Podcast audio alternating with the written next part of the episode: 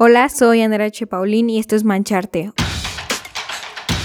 un podcast donde se platica de lo que nos apasiona, el arte.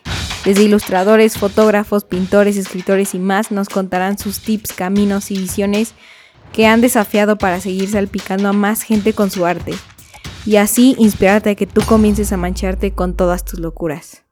Hola, quisiera dar primero la bienvenida a esta nueva sección de Mancharte. Esto es Café más Arte. Así como has escuchado las pláticas con los artistas en los episodios pasados y seguiré sacando, he visto que hay factores en cada uno de ellos donde se repite las variables de su éxito. Obviamente cada uno de ellos la ha vivido de manera muy distinta. Se podría decir que hay ciertas ecuaciones del éxito en el mundo, bueno, en, en el mundo en general, no solo en el ámbito artístico, pero este podcast se trata de arte. Em, como el creer en ti, serte fiel al seguir tu mundo interior para romper paradigmas afuera, buscar oportunidades y muchas más.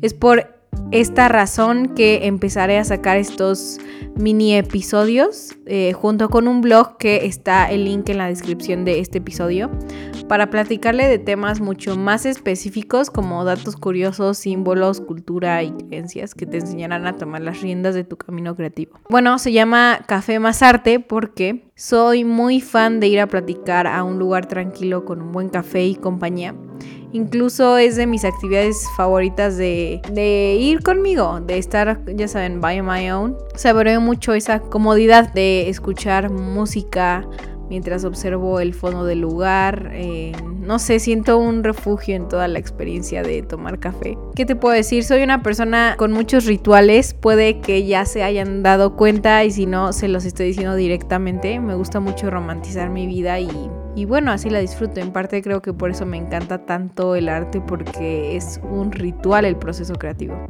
En fin, te invito por un café o té o lo que te guste tomar a platicar de arte y soñar un poco. Espero que estés listo con tu café, listo para disfrutarlo en la plática artística del día de hoy.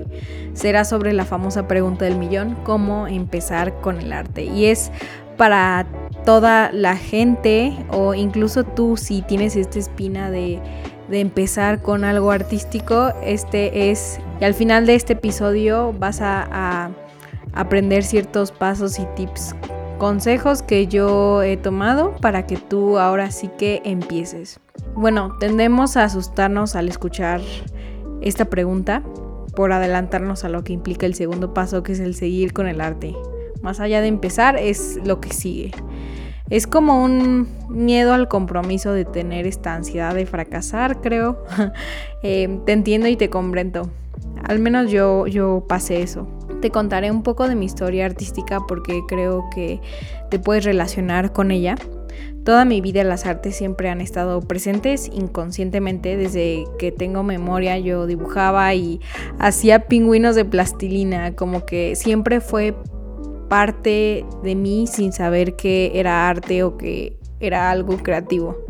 Fui creciendo y durante mi secundaria el arte lo dejé.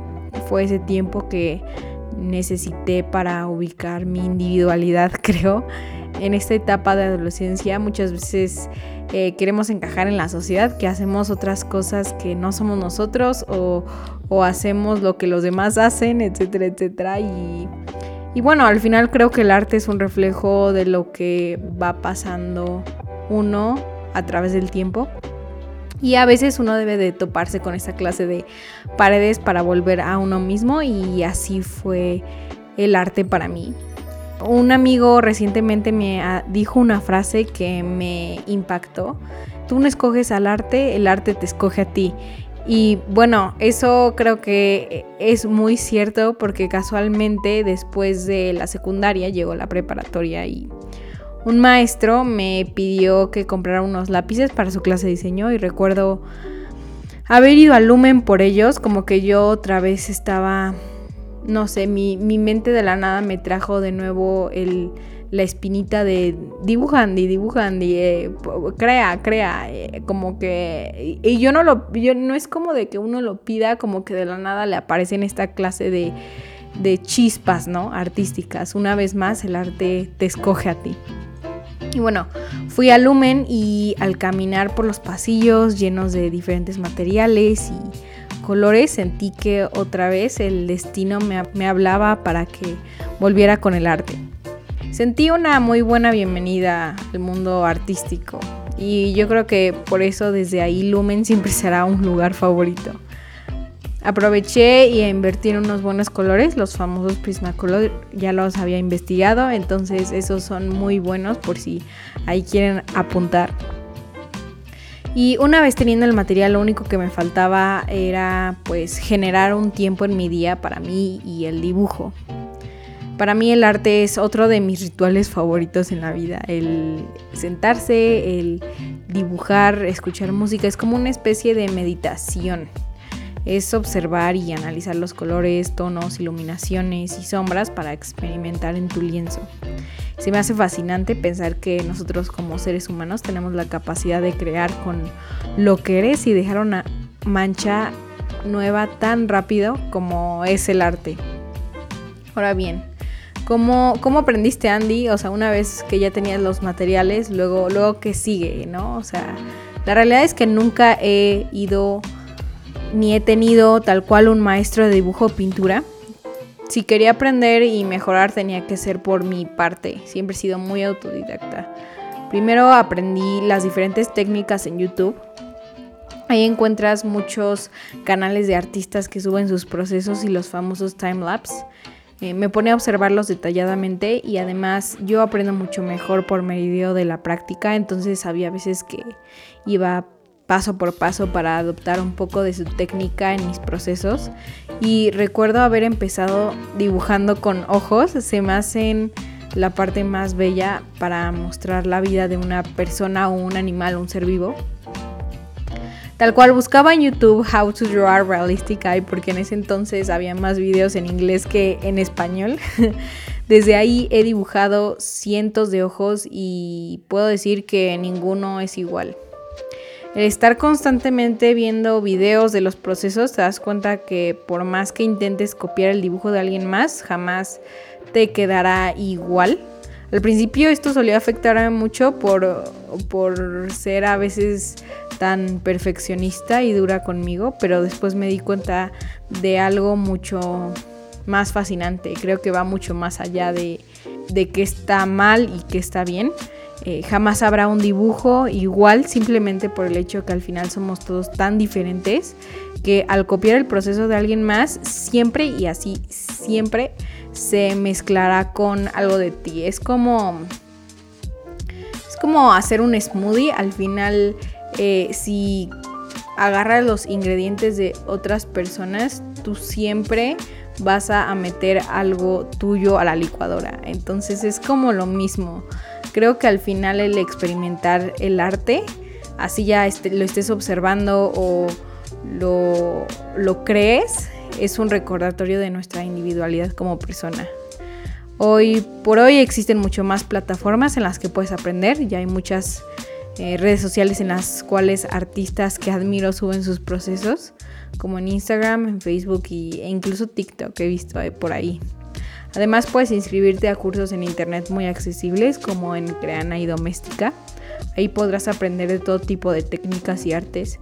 Son muy buenos. Ah, actualmente yo aprendo mucho de ellos, de todo tipo de de artes, desde cosas como editar videos, acuarelas, óleo, digital, en serio hay muchísimos y son muy buenos. Además, lo máximo que he pagado por ellos son como 300 pesos. Entonces, es aprendes rápido, accesible, eficaz, etcétera, etcétera. Si siempre has tenido la inquietud de crear, ya sea dibujo, fotografía, pintura, baile, cocina, de arte en general, y aún no lo has hecho, creo que es el momento. Hay veces que nos frenan ideas al querer hacer algo por nosotros mismos, no sé, como siempre tendemos a decir es que no tengo tiempo, pero seamos sinceros, el tiempo hay, simplemente hay que priorizar las actividades y acomodarlo a nuestro favor. O el miedo, ¿no? El a no ser suficiente o al fracaso. Creo que esa es la principal causa más que el tiempo. El tiempo es como una tapadera a nuestro miedo. Esta idea no solo está presente en el arte, sino como seres humanos al querer hacer algo por nosotros mismos, como que en esa lucha somos nuestro propio freno y creo que venimos a esta vida a enfrentarnos con nuestros miedos y se necesita valentía al demostrarnos lo contrario. Y personalmente yo lo sentía al, empezar con el arte, tenía como, eh, no sé, ya les conté que yo tiendo a veces ser un poco perfeccionista, entonces Em, el creer que tu arte no vale mucho porque o, lo ves y te terminas comparando con otras personas. Y eso es algo que muchas veces no se va a quitar o solamente es al empezar. Solo a veces sentirlo y creo que es algo que no se quita. Lo bueno es que en el caso del arte es tan subjetivo que podemos tener esta idea a nuestra ventaja. En el episodio pasado Elio Vega mencionó una frase totalmente cierta. No hay dibujo mal hecho, sino mal interpretado. Y lo que te puedo decir es que no hagas el arte para alguien más. Empieza por ti, no te compares con el estilo de alguien más. Porque así como mencioné antes, el camino artístico es individual. Así que disfruta tu proceso. Puede que a veces que a veces no estés donde quisieras estar, pero con el tiempo y dedicación habrás mejorado muchísimo a comparación de donde empezaste.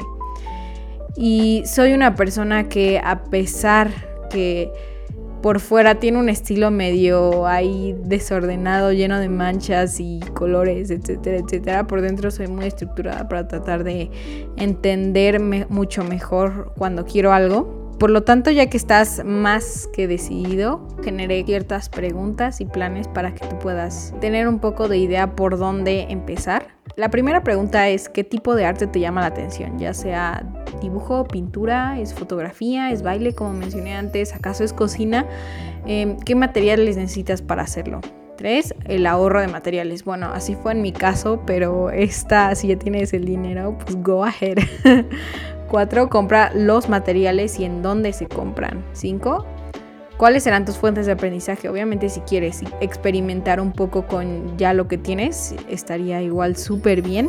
Sin embargo, ya había mencionado que las plataformas en las que yo aprendo a veces son doméstica, crean a um, YouTube, ya saben, todas las redes sociales que mencioné previamente. Y 6, guarda un espacio en tu día. Es muy importante la disciplina. Acuérdense que la práctica hace al maestro. Y es muy cierto en el arte.